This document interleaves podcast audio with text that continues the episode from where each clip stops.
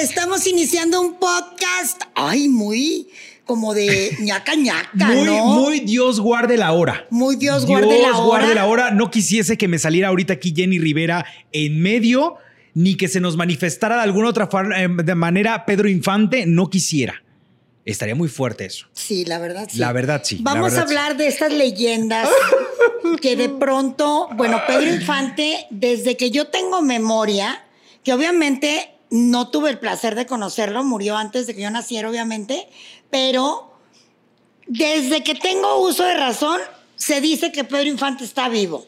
Digo, para empezar, mi chicola, te voy a decir una cosa. Hay una leyenda que envuelve toda una serie de circunstancias la muerte de Pedro Infante. Así o sea, es. para empezar, eh, el hecho de que era un hombre que eh, sube un día a un avión, un avión que no era comercial, pero con tal de llegar a Mérida, sube a un avión. eh, este avión era un avión de carga y se este dice avión... que tenía exceso de carga. Sí, exceso de carga y que se accidenta el avión.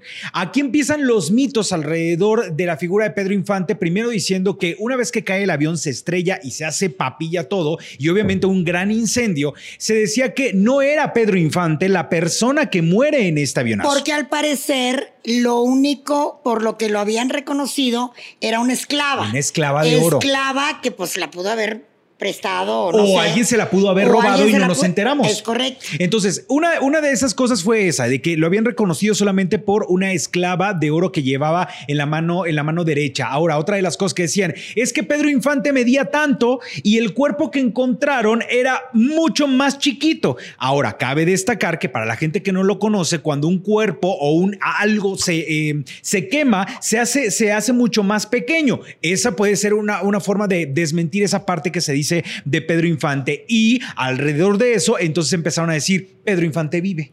Pero hay muchas eh, eh, cuestiones y luego aparece un personaje que también ya falleció.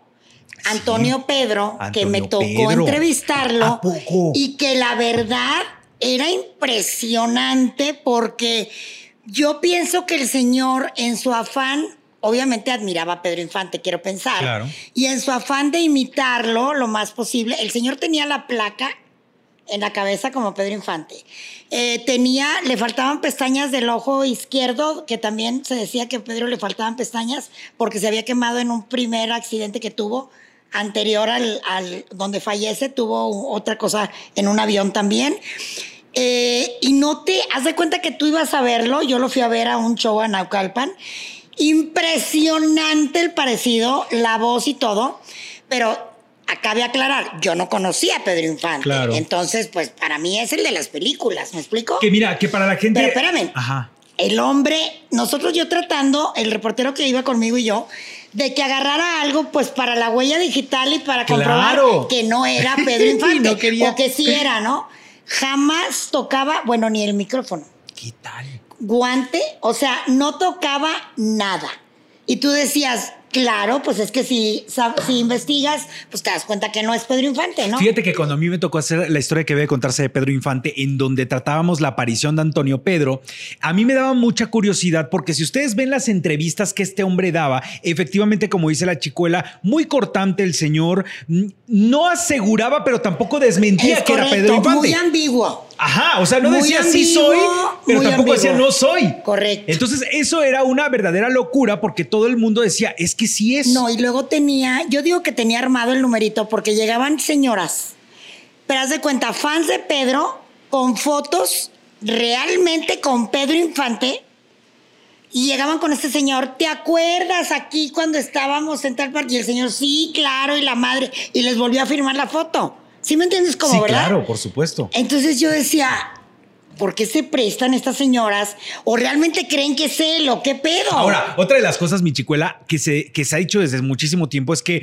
digo, a la fecha, por los años que lleva de el accidente y el nacimiento de Pedro Infante, Pedro Infante hoy no estaría vivo. No. O sea, no tendría edad para estar vivo. Ahora, No. pero ¿qué se dijo durante muchísimo tiempo? Que Pedro Infante había decidido armar todo este teatrito para desaparecerse. para desaparecer del medio artístico porque ya estaba harto. No, y que porque también tenía amores con la esposa de un presidente o algo así. Ahora, aquí, aquí, ah, vamos, es, es como algo contradictorio porque a la misma Irma Dorantes, que fue una de las últimas parejas sentimentales de Pedro, de la que se sabe, porque también Pedro era bastante ojo alegre, ella asegura que Pedro nunca hubiera hecho eso y mucho menos dejarla sola. O sea, ella asegura que jamás en la vida pudo haber ocurrido esto y que Pedro no hubiera creo dejado que así. falleció en ese incendio. Ahora, Claro. me tocó conocerle, comentaba aquí a mi querida Fer, que este, conocí a don Pedro de Urdimalas. Este hombre eh, fue el que escribió el guion de Nosotros los pobres, ustedes los ricos y todo esto. Eh, un compositor que enseñó a cantar a Pedro Infante. Yo conocí a este señor ya muy grande. Lo entrevisto en su casa y él me cuenta que fueron a una develación de una estatua de Pedro Infante en Mérida y que estaba Irma Dorantes, ya sabes, familia de Pedro, mucha gente, y que de repente llegó alguien y le hizo así y que le dijo que Pedro quería hablar con él. Entonces, ¡Qué que él se había quedado así, sorprendido, y entonces que, que nomás en lo que volteó a decirle a Irma Dorantes, como ahorita vengo, porque obviamente sí quería ir con esa persona, pues para ver si era cierto o no era cierto, y cuando ya volteó, ya no había nadie. ¿No habrá sido la mismísima muerte que le estaba diciendo Ay, quiere hablar contigo en el quinto mundo? Ay, no empieces. A lo mejor, chicuela, uno nunca Bueno, sabe. y también hay otra leyenda allá en mi tierra, en Nuevo León. Ajá. No recuerdo el nombre del señor, lamentablemente, pero en la película Los Tres Huastecos, Pedro Infante hacía tres personajes. Ah, sí, claro. Entonces, uno de los dobles es de Nuevo León, no recuerdo, y además ya falleció ese señor. Ese señor decía que Pedro Infante le seguía mandando regalos de cumpleaños, que porque se habían hecho muy amigos en la película y que ellos tenían una manera peculiar de como de nombrarse y que le llegaban los regalos con la tarjeta y con dedicada con la palabra que ellos se decían. Y yo me quedé, no pude con ese hablar yo directamente, pero es una de las muchas leyendas que hay. de Mira, de las, de las leyendas más, este, pues a lo mejor como más de "Eh", que han dicho de Pedro Infante es que terminó vendiendo quesadillas en la marquesa. Ay. Eso, hazme favor. Digo, no porque sea un pecado, No. sino que siento que si ya vas a desaparecer, pues desapareces. de- O sea, no te quedas aquí. Yo creo que lo que pasa es que cuando muere alguien tan querido, un Claro. ídolo tan grande, tan querido por toda la gente, mujeres, hombres, quimeras, niños, eh, personas de todas las edades, pues no quieres que se muera, ¿no? Claro. Y, y te enganchas con cualquier historia que pueda permitirte pensar que está vivo. Completamente. ¿No? Que bueno, mismo caso nos lleva a Pero otra antes de que te salgas de Pedro Infante, acuérdate lo del estudio de grabación. ¿De qué- Por de qué muchos? No mitos de que se aparecía en el estudio de Ay, grabación. claro, en los de la XCU que pega unos sustos Yo bien. me acuerdo que en Furia Musical, en la revista, sacamos un reportaje. No me acuerdo exactamente qué dijo cada quien, pero sí comentaron que pasaban cosas en el estudio de Bueno. Pirles, que es donde estaba el micrófono de Pedro Infante y donde grababa Pedro Infante. Ahí grabó Margarita, la diosa de la cumbia, y grabó Mijares. Ok. Y ambos comentaban en aquel reportaje que hicimos, en un especial de Pedro Infante, pues que sí, que pasaban cosas ahí en el estudio. Que mucha gente, mucha gente me ha contado de lo que pasaba eh, en, la, en la XCU. Eh, XCW. eh, que, que- que bárbaro. O sea, que también hay unas, unas energías ahí impactantes y que Pedro Infante era uno de los primeritos que era el que, él el que como que daba la bienvenida a los sustos de la gente que llegaba a grabar al estudio de la XCW, que de repente se disparaban los niveles, los niveles de, de audio, que los micrófonos estaban de una manera y de repente los ya me encontraban acordé de lo que otra. me pasó a mí. A mí, ¿Qué eso sí me pasó? a mí. Cuenta. En ese lugar, eh, ya ves que desmantelaron Pirles. Ajá. Y de hecho, el micrófono donde grababa Pedro Infante lo tiene Pepe Quiroz hoy día. En el estudio de Lu Record, donde entrevisté a don Germán Lizárraga, ujú. ahí está el micrófono de Pedro Infante. Pero bueno, llego yo a Pirles antes de que, cuando ya iban a desmantelar todo porque desaparecía, y yo traía mi grabadora, acababa de comprar las pilas, ahora sí que Duracell, este, doble A, cuatro pilas nuevecitas. ¿A cuánto tú? Espérame. Y, la, y nos metimos ahí, cero pila. ¿Cómo? Pero así, en dos minutos. En lo que entré ahí, no había pila.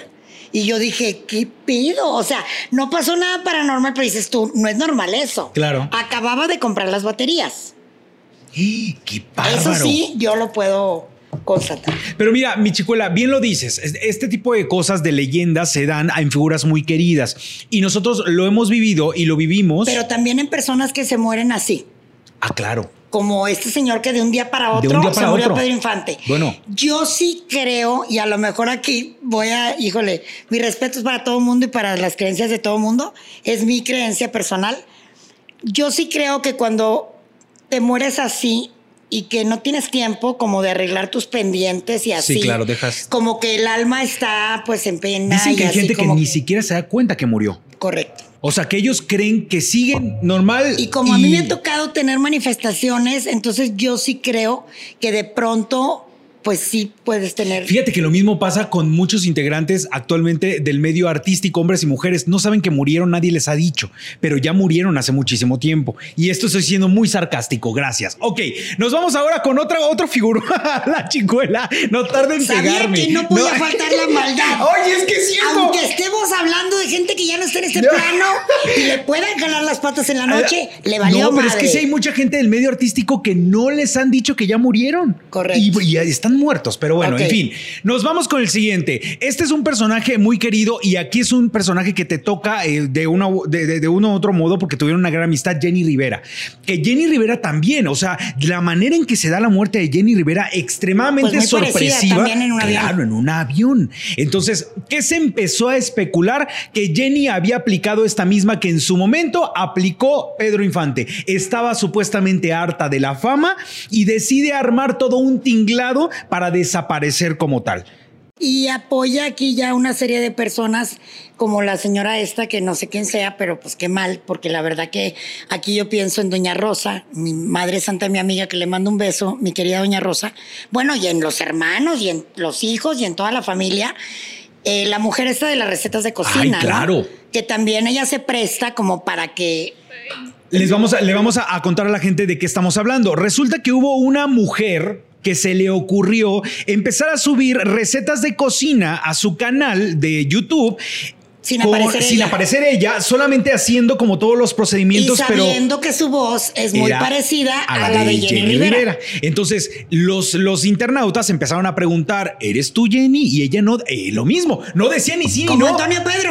Ajá, como Antonio Pedro, no decía ni sí ni no, simplemente ella seguía y claro está, el canal se volvió sumamente popular, las reproducciones de Y la cada voz es receta y la voz es muy parecida. Entonces, eh, Obviamente se armó un desastre para todas partes porque se le preguntaba a la familia si ellos estaban conscientes de si era Jenny o no. Eh, yo me recuerdo una entrevista mm, que decía don Pedro que, que él no creía que fuera, que fuera su No, hija, que su hija nunca les Pedro había dicho. No a- fue a Iturbide, pero los hermanos que fueron a Iturbide y yo Claro. fui a Iturbide. Entonces, cuando uno ha estado en el lugar donde fue el accidente, te da mucho coraje porque dices. Si hubieran visto cómo está el numerito y cómo estuvo el numerito, no se atreverían a decir eso porque, porque eso es una falta de respeto para la familia. Claro. Ahora, como te digo una cosa, te digo otra. Eh, una compañera mía, eh, está Cecilia Gutiérrez, de Televisa Ah, Monterrey. claro, sí. Al, al- Jenny muere el 9 de diciembre del 2012. En el primer cumpleaños, que te quiero decir 2 de julio del 2013, sería el primer cumpleaños desde que Jenny falleció. Yo vi cómo estaba ese cerro en Iturbide, todo quemado, todo eh, súper, pues así, negro, eh, triste, eh, toda la hierba. Tú, tú veías eso y decías, aquí no va a volver a florecer nada, ¿no? Por cómo estaba, por, por todo lo que pasó ahí con el avión. Va, Perla, va esta niña Cecilia Gutiérrez, porque le quiero decir Perla Cecilia? Y ahora va Cecilia Gutiérrez a hacer un reportaje para su programa y estaban lleno de mariposas el lugar, mariposas amarillas y flores amarillas saliendo del mismo lugar donde fuimos todos y que estaba todo negro y que no florecía, pero nada. ¿Sí me entiendes? De cómo Claro. estaba. Y ella se quedó impactada y debe estar en YouTube ese numerito para que lo busquen. Este, ahí debe estar el reportaje de Cecilia. Pero espérame tantito, si hablamos de mariposas y manifestaciones de Jenny, la que acabas de tener ahorita que estuviste en Pero Mazatlán. antes de esa, antes de esa me pasó y la quiero compartir aquí. La primera que me pasó con Jenny, me pasó con Jenny una y otra con Arturo Rivera, que cabe mencionar, Arturo Rivera Ruiz era el jefe de prensa de Jenny y iba en ese mismo avión. Digo, porque van a decir, ¿y ese quién es? Pues es el jefe de prensa de Jenny y aparte mi mejor amigo. Bueno, eh, primero, lo primero que me pasa, estaba yo en mi casa, en la casa de ustedes, en mi cama, eh, pensando en ella, recordándola, muy triste, llorando. Y como yo pensando, no puedo creer que esté muerta porque se murió tan joven así, ¿no? Y de repente todas las ventanas de mi cuarto estaban cerradas, o sea, no había ningún viento ni nada. Y haz de cuenta que yo aquí en mi cama y así enfrente de mí, como allá donde está, la distancia donde está Fer, pero de este lado, un escritorio de madera en donde estaba un CD. Que yo en ese momento no sabía qué CD, un CD estaba ahí, ¿no? Entonces de repente estaba yo así, volteo y el CD que estaba ahí, ¡pum! al piso sin ningún aire ni nada. Haz de cuenta así, ¡pum! El CD. Me paro y lo veo y era eh, joyas prestadas de Jenny Rivera. Y entonces me, me apaniqué, mira, me pongo nerviosa y me acuerdo perfectamente, no se rían, bueno, si quieren ríense. Agarré el, el, el, CD, le dije, amiga, por favor, no me hagas esto, yo no puedo con esto. Si quieres decirme algo, por favor, en un sueño, de una manera más light, o sea, no puedo con esto, de verdad no puedo. Y empecé a llorar y con el CD así agarrado. ¡Qué fuerte! Corte a agosto del 2000, agosto del 2013. Ajá. Se me, yo traía una BlackBerry, igual que Jenny y Arturo, y nos texteamos el día 8 y la madre. Entonces eh, me falla el Messenger y voy a Telcel para que me arreglen. Me, desapareció hasta el icono del Messenger, ¿ok? o sea, todo. Entonces voy a Telcel, me ponen al tipo de BlackBerry y haz de cuenta que yo enfrente del tipo, ¿no? Y me dice, le mueve algo y me dice, a ver, este, ábrelo, ya volví a poner la aplicación, ábrelo y vete a la última conversación. Era agosto del 2013. La última conversación que me aparece era Agustín Arana, el actor que me acompañó al Auditorio Nacional a ver a Jenny el 2 de noviembre. ¿Ok? Y la última conversación, que no era realmente la última, pero esa me aparecía, eh, no puedo creerlo, dime que no es cierto, dime que no se murió Jenny, bla, bla, bla era del, de diciembre del 2012. Pero no conforme con esto, yo dije, y él me dijo, ¿qué pasa? Le dije, no, nada, permíteme. O sea, el chavo de Blackberry. Me voy a mi conversación con Arturo Rivera Ruiz. Ahí yo le había mandado un mensaje a las 3.40 de la mañana. Me aparecía con una tachita porque a esa hora pues ya había pasado lo que había, pasado. claro. Entonces no le llegó ese mensaje.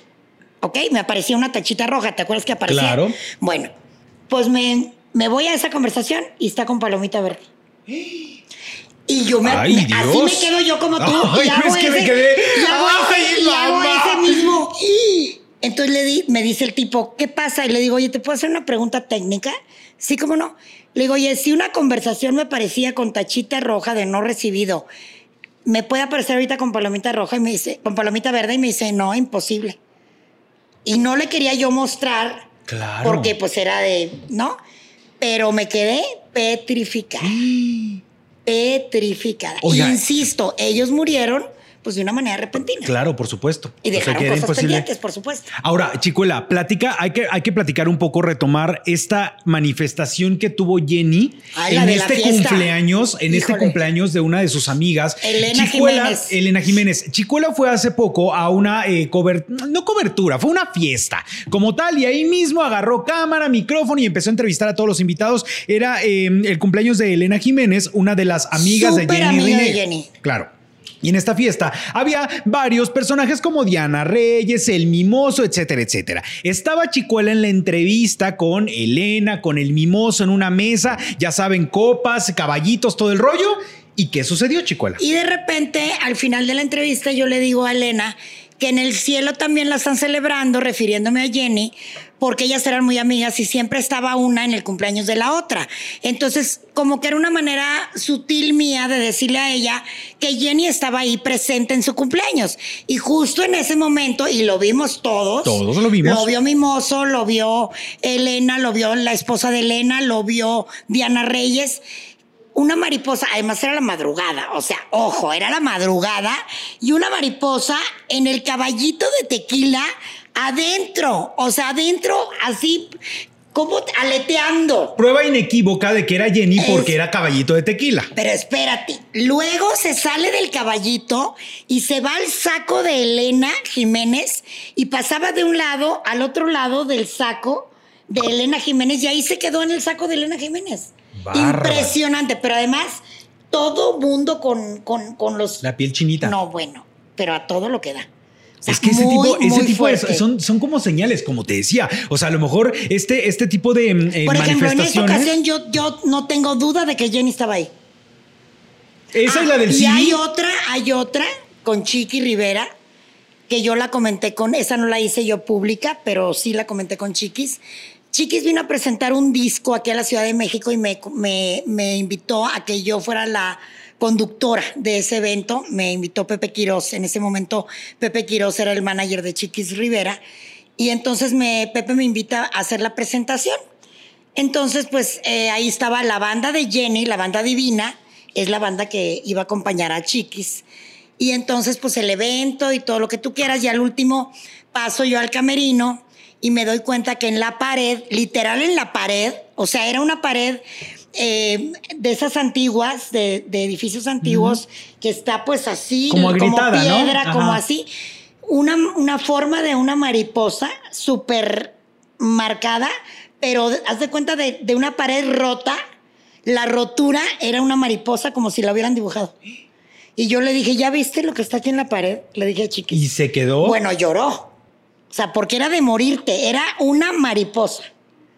Decías tú, wow. O Ahora, sea, este tipo de cosas que, que de repente nos podemos percatar, pero imagínate las cosas con las cuales pasamos día a día y no nos damos cuenta de este tipo de manifestaciones, ¿eh? yo digo que hay que estar alerta a las señales porque sí, Sí. hay señales. ¿eh? Completamente. Ahora, ahí eh, podemos pasar a, a otro artista muy querido también, que también me da muchísimo coraje.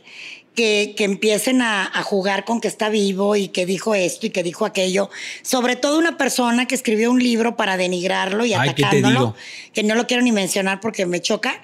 este, me refiero a Juan Gabriel. Claro. Obviamente está muerto, o sea, hello. Y eso es lo que te digo, la gente no se mide en esos comentarios y no piensa en la familia. Mira, Joaquín Muñoz, que es ese personaje tan desagradable, ha sido un tipo que se ha colgado todo el tiempo de la fama y la popularidad que generó eh, Juan Gabriel a lo largo de los años. Escribe un libro en el que revela muchas de sus vivencias con Juan Gabriel, pero una vez que plan. muere, en mal plan, una vez que muere Juan Gabriel, él pues empezó a decir que él tenía contacto directo con Juan Gabriel, que lo veía constantemente así como te estoy viendo yo ahorita, que convivían juntos en su casa. Es más, cuando empezó la pandemia, a mí me tocó cubrir eso. Cuando empezó la pandemia, empezó a decir que eh, Juan Gabriel eh, ya le había dado COVID él ya le había dado COVID, pero que había salido bien, que se había puesto un poco mal de la presión, pero que ya estaba bien. Luego hizo otra conferencia de prensa para decir que, este, que tenía problemas del corazón, que ya había ido al doctor. O sea, Joaquín Muñoz ha, ha pasado a Juan Gabriel por todas las etapas habidas y por haber desde que fallece eh, eh, el Divo de Juárez hasta la fecha. Él ha argumentado muchas de estas cosas. Por ejemplo, él ha dicho, esta es la última fotografía que le tomé Juan Gabriel ayer de espaldas en su cocina y se ve a un hombre de espaldas con la silueta de como si fuera Juan Gabriel en la espalda de una cocina. No, y luego ha dicho que tiene grabaciones y la madre. Hay mil imitadores de Juan Gabriel. No, claro.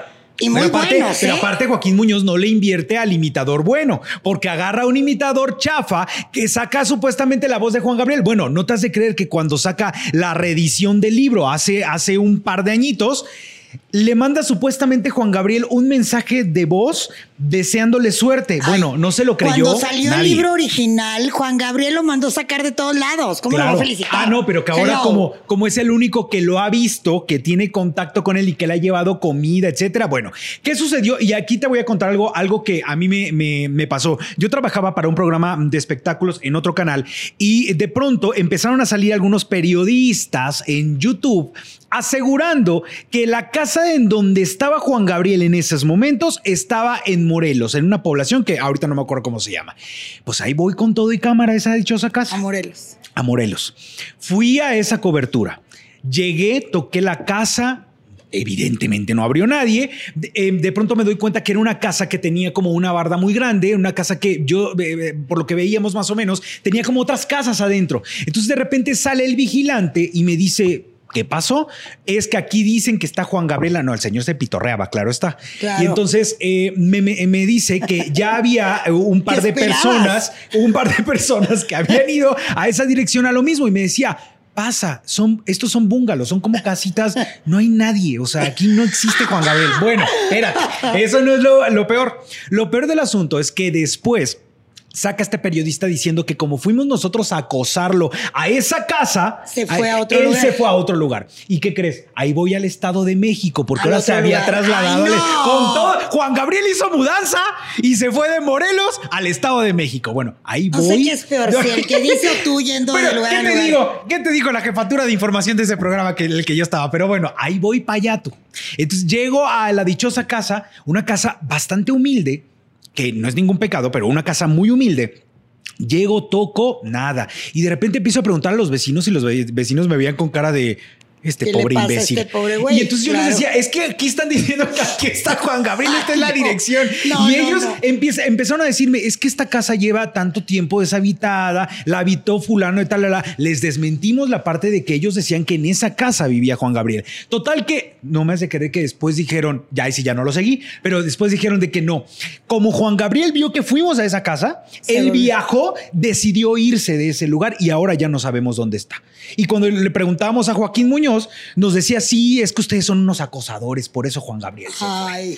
Fíjate nada más. O sea, las leyendas al respecto de que Juan Gabriel está vivo continúa y, es una de las cosas como más vigentes que tenemos de un artista tan grande como, como lo fue Jenny o como lo, lo fue eh, Pedro Infante. Raras, sí hay cosas raras. Por ejemplo, me ah, voy a ir con otro artista, Valentín Elizalde, oh. que Dios lo tenga en su gloria.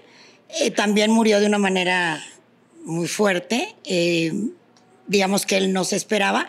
Sin embargo, hizo un videoclip de su tema vencedor y a mí me parece eh, sumamente extraño que, que, por ejemplo, en ese video sale la lápida, su lápida, que además son los años, porque él muere en esos años, en ese año de, de, que hizo, ese fue su último video, si no me volví loca. Y los que están muertos en ese video están muertos en la vida real y los que están vivos en ese video están, vivos. Entonces, así como de, ay, güey. o sea, hay, muchas cosas, digo, en el, en el programa En Corazón Grupero, ustedes eh, ya seguramente ya lo vieron, pero eh, Francisco El Gallo Lizalde me compartió en una entrevista para este programa que eh, en una ocasión su hermano se hizo presente en el departamento que era de él. Dice que estaba durmiendo y de repente escuchó en el comedor de la casa cómo había pasos de botas, ¿no? Así, tucu, tucu, tucu. Y él se quedó de, a ah, chinga, ¿no? A de ser abajo, a de ser arriba, pero no. El problema fue que de repente escucha cómo arrastran una silla. y dijo, ah, esto, ya, esto ya me sonó aquí. Dice, y Héctor, te voy a decir una cosa. Me ericé cuando después de esa, esa silla empiezo a escuchar que las botas se van acercando a mi puerta a la puerta de la habitación. Llega, se detiene en la puerta de la habitación y los pasos siguieron adentro de la habitación y fueron directamente a las botas de Valentín. Y vio cómo se movieron. Dice el gallo, yo me quedé de, ay carnal, ¿por qué me estás haciendo eso? Pero sé que te tengo conmigo. Bueno, acuérdate que Rafita Valderrama, que le mandamos saludos, te extrañamos, ya me acordé. Hola, Raf. Él también se le manifestó en un celular. ¿Te acuerdas? Y doña Camila, que le manda un beso a mi Camila hermosa, también se le ha manifestado Valentín. El de, de la señora Camila no me lo sé. No recuerdo los detalles, pero se le ha manifestado. El de, el de Rafa Valderrama fue Creo el que, ella lo ha soñado. Ah, ok. Es que también acuérdate que se manifiestan en sueños. Bueno, acuérdate también lo que nos contó, eh, regresando un ratito al tema de Jenny, lo que nos contó Doña Rosa, de cuando un día estaba dormida en la sala de la casa y vio llegar a Jenny, ¿no? Y que ella despertó y pensó que Jenny estaba viva. Eh, ahora, em, con respecto a lo de Rafa Valderrama, él nos contaba de que él tenía em, supuestamente una llamada perdida del teléfono de, Valentín Elizalde. Y él dijo, ah, chinga, ¿cómo que me está hablando Valentín si Valentín ya pasó a mejor vida? Y entonces que le preguntó a uno de sus hermanos, a doña Camila, ¿no? Y le dijeron que ese celular llevaba mucho tiempo adentro de una caja fuerte. Exacto. Y que nunca lo habían sacado otra vez de ahí. O sea, Valentín yo creo que ha de haber metido la mano a la caja fuerte, y le marcó precisamente a Rafa Valderrama. Pues o yo no sé. No sabemos cómo estuvo el asunto. Pero de que hay cosas extrañas que pasan, sí. Completamente. Completamente. Así que. Nos gustaría que nos compartieran en nuestras redes sociales de Corazón Grupero si ustedes han tenido alguna experiencia paranormal. Por supuesto que sí, porque vaya que nosotros ya acabamos de compartir un poco de lo mucho que nos ha pasado y era solamente recordarles todas estas leyendas que vuelven grandes, todavía más grandes a estos eh, personajes como Pedro Infante, como Jenny Rivera, como Juan Gabriel, como Valentín Elizalde y por eso queríamos recordarlos el día de hoy. Y además, bueno, porque México es un país en donde celebramos la muerte de una manera muy diferente a otros países, de una manera muy original. A mí me encanta el numerito del altar. También compártanos si van a poner un altar en sus casas y esperamos que nos acompañen en el siguiente podcast. Y bueno, para eh, festejar este Día de Muertos, qué mejor manera de que también no se pierdan el gran estreno del podcast de lo que la gente cuenta, Chicuela. Así es, y síganos en nuestras redes sociales de Corazón Grupero y compártanos si ha tenido experiencias paranormales, si ponen el altar de muertos, cómo celebran el Día de Muertos, para que nos cuenten. O si ustedes consideran que algún cantante regional mexicano ha muerto su carrera y nadie le ha dicho, también dígamelo, porque aquí lo vamos a mencionar. Claro que sí. Adiós, muchachos. Bye.